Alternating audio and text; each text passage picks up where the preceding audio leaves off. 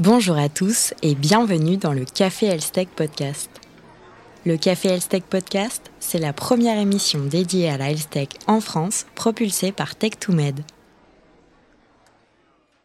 L'intelligence artificielle promet de contribuer à la découverte de nouveaux traitements, à réduire les délais de diagnostic ou encore à prédire les risques de développer une maladie. L'impact potentiel de cette technologie est tel que des applications ne cessent d'émerger en oncologie, en dermatologie ou encore en cardiologie. Néanmoins, s'il y a bien un domaine qui peut bénéficier d'une réduction de l'errance diagnostique et de la découverte de nouvelles thérapies, c'est celui des maladies rares. Pour mieux comprendre comment l'intelligence artificielle est et sera utilisée dans les maladies rares, nous avons aujourd'hui le plaisir d'échanger avec Eric Schuller, directeur de la BU Maladies Rares chez Sanofi. Bonjour Monsieur Schuller. Bonjour. Et le docteur Loïc Etienne, médecin urgentiste et président de Medvir. Bonjour docteur Etienne. Bonjour à vous. Avant de parler d'intelligence artificielle, arrêtons-nous quelques instants sur le thème des maladies rares. Comme mentionné dans une campagne à l'occasion de la Journée mondiale des maladies rares le 28 février, ces maladies n'ont de rares que le nom. En effet, elle touche aujourd'hui plus de 300 millions de personnes dans le monde, soit 4% de la population. Monsieur Schuller, vous êtes un spécialiste des maladies rares. Pouvez-vous nous expliquer quels sont les principaux enjeux dans ce domaine?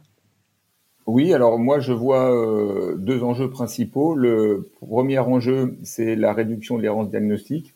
Euh, il y a 7000 maladies rares identifiées à ce jour et environ euh, 3 millions de malades euh, en France, dont la moitié sont des enfants de moins de 5 ans. L'errance diagnostique constitue un enjeu majeur de santé publique. En effet, en France, le délai moyen de diagnostic est de 2 à 3 ans et 25% des malades restent euh, en errance diagnostique entre 5 et 15 ans. Donc euh, l'amélioration de ce délai au diagnostic demeure une problématique essentielle pour les malades des professionnels de santé et l'ensemble des acteurs intervenant sur le parcours de diagnostic et de soins à laquelle nous, Sanofi, nous sommes engagés à répondre. Le deuxième enjeu est donc de répondre à des besoins médicaux non satisfaits. Sur les 7000 maladies rares répertoriées, seuls 270 bénéficient d'un traitement à ce jour. Il reste donc beaucoup de travail à faire dans ce domaine également. Docteur Étienne, l'une des particularités des maladies rares, comme nous venons de le dire, c'est qu'elles donnent lieu à de grandes errances diagnostiques. Comment cela peut-il s'expliquer?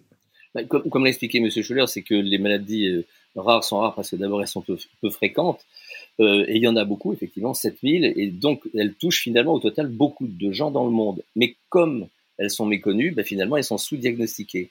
Et comme à part les spécialistes des, maladies rares, nous, les, médecins de terrain, on n'en connaît finalement que, que très, très peu finalement. Et donc, toutes ces maladies rares, l'avantage qu'elles ont, malgré tout, c'est qu'elles se manifestent par des signes qui sont très courants. Et le rôle que qu'a Medvir, c'est de répertorier tous ces signes et de poser les questions en les priorisant. Et donc, à partir de ça, on propose des diagnostics plausibles parmi ces 270 maladies et on peut proposer aux médecins de réaliser des examens ou d'aller, euh, d'envoyer le patient vers le centre expert qui est conservé.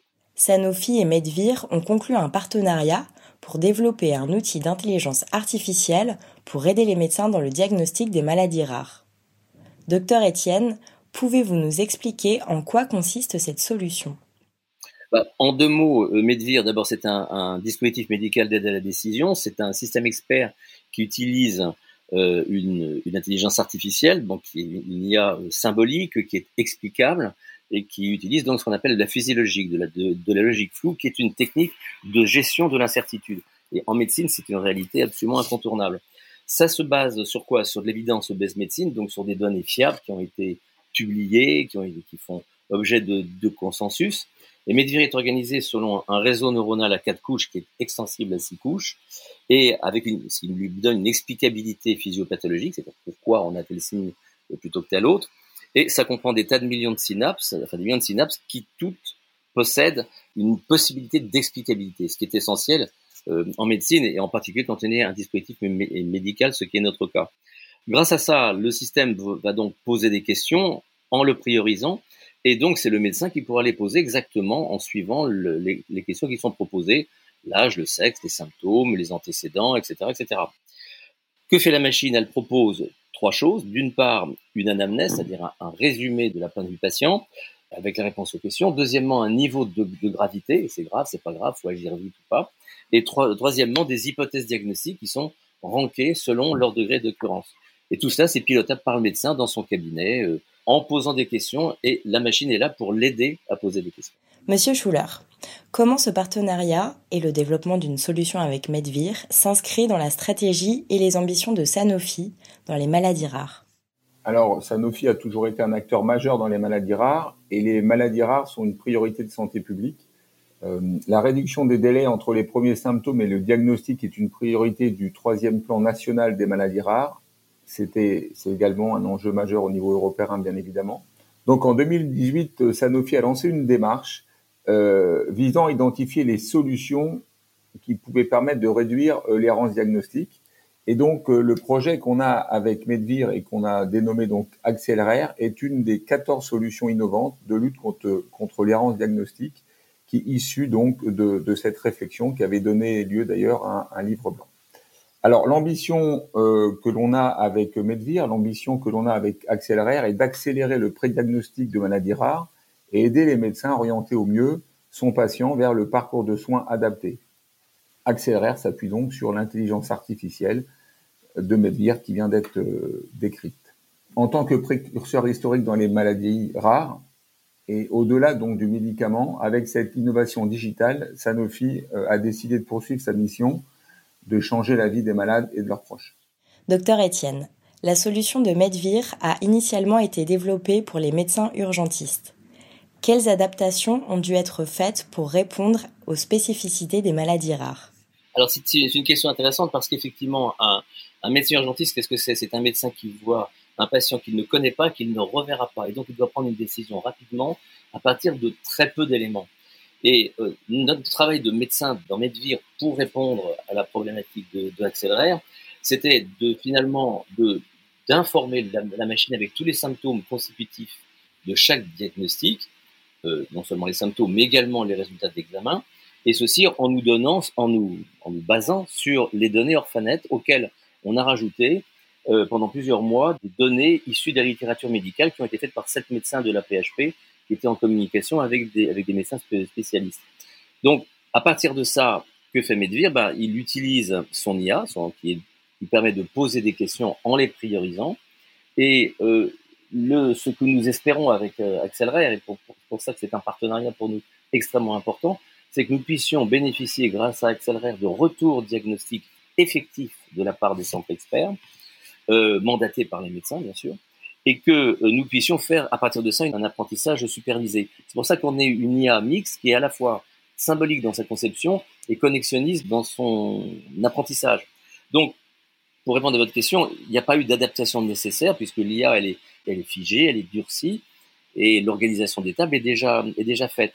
Et c'est ce qui fait que nous sommes un dispositif médical, donc tout est normé, figé par nos instances réglementaires. Et ça, on en est très heureux et je pense que c'est une garantie également pour accélérer.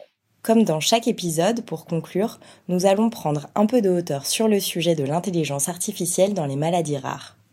Monsieur Schuller, au-delà de la réduction de l'errance diagnostique dans les maladies rares, quels autres apports peut avoir l'intelligence artificielle dans le domaine de la santé? Alors, comme vient de le rappeler le docteur Étienne, je pense qu'il faut aller au-delà des, maladies rares et que l'intelligence artificielle va bénéficier à de nombreuses pathologies. Euh, c'est en tous les cas le pari que nous faisons chez Sanofi. Et donc, aux côtés de Capgemini, de Generali et, d'Orange, on a euh, annoncé le 11 juin dernier la création de Future for Care, une société commune au service donc des startups. Et donc, l'objectif de Future for Care, est un accélérateur de start-up dont l'ambition est de développer euh, rapidement des solutions en e-santé. Et on a également euh, annoncé le 8 juin le lancement d'un accélérateur digital basé en France dont la vocation est d'aider l'entreprise à concrétiser son ambition de figurer parmi les leaders de la santé digitale.